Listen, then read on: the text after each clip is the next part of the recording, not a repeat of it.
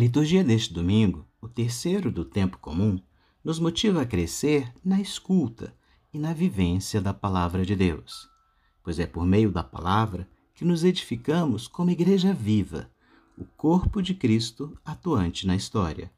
Celebramos hoje o Domingo da Palavra de Deus, que foi instituído pelo Papa Francisco e deve ser celebrado anualmente, no terceiro domingo do tempo comum. A intenção do Papa Francisco é fazer crescer no povo de Deus, em cada um de nós, uma assídua familiaridade com as Sagradas Escrituras.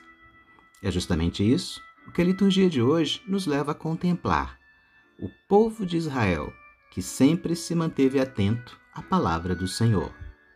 No começo da igreja, a palavra era recebida por meio das narrações orais que eram feitos pelos mais antigos, pelos pais, pelos líderes, pelos chefes.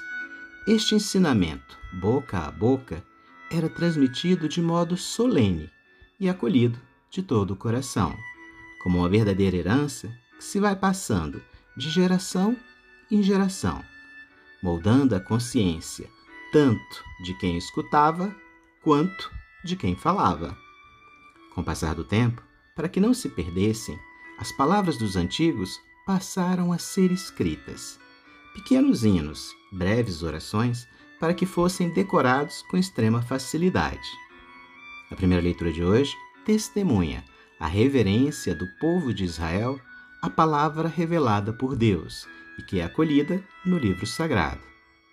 Diante da leitura do livro sagrado e da explicação dos escribas e dos sacerdotes, homens e mulheres faziam uma profunda revisão de vida e, como resposta, buscavam um caminho de autêntica conversão.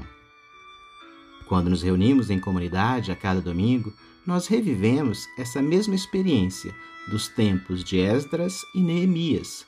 Nós somos animados pela salvação que o Senhor nos oferece e que acolhemos ao ouvir e viver a Sua palavra. A carta aos Coríntios, escrita por São Paulo, nos permite tomar consciência do efeito da Palavra de Deus em nossa vida pessoal e comunitária. A Palavra de Deus nos edifica como igreja, como corpo de Cristo. E todos nos fortalecemos à medida que buscamos, com sinceridade e dedicação, viver segundo as inspirações de Cristo, que nos são reveladas no livro sagrado. A liturgia apresenta-nos hoje dois trechos distintos do Evangelho de Lucas. O primeiro trecho é o prólogo, dirigido a um certo Teófilo, nome que em grego significa amigo de Deus.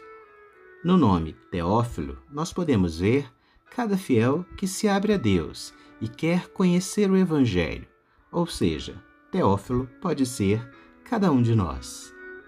O segundo trecho apresenta-nos Jesus, que, com o poder do Espírito Santo, se dirigiu à sinagoga de Nazaré em um dia de sábado.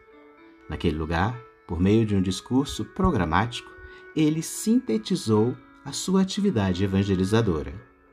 A palavra de Jesus é original, única e insubstituível, pois revela o sentido das Escrituras e, ao mesmo tempo, é uma palavra influente que comanda até os espíritos impuros e eles obedecem.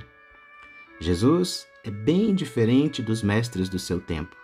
Ele não abriu uma escola para o estudo da lei, mas ele andava por toda parte pregando e ensinando, nas sinagogas, pelas estradas, pelas casas e sempre a caminho. Naquele dia de sábado, Jesus abriu o livro do profeta Isaías e leu o trecho onde está escrito: O Espírito do Senhor está sobre mim, porque ele me ungiu e enviou-me para anunciar a boa nova aos pobres. Em seguida, após um breve momento de silêncio, cheio de expectativa por parte de todos, Cristo afirmou: Hoje se cumpriu essa passagem da Escritura que acabastes de ouvir. Anunciar o Evangelho com a palavra e, antes ainda, com a própria vida é a finalidade principal da comunidade cristã e de todos nós. Este Evangelho nos questiona sobre a nossa capacidade de escuta, pois antes de poder falar, falar de Deus e com Deus, é preciso ouvi-lo. E a liturgia da igreja é a escola dessa escuta que o Senhor nos fala. Este Evangelho nos diz ainda que cada momento pode tornar-se um hoje propício para a nossa conversão, pois cada dia pode tornar-se hoje salvífico.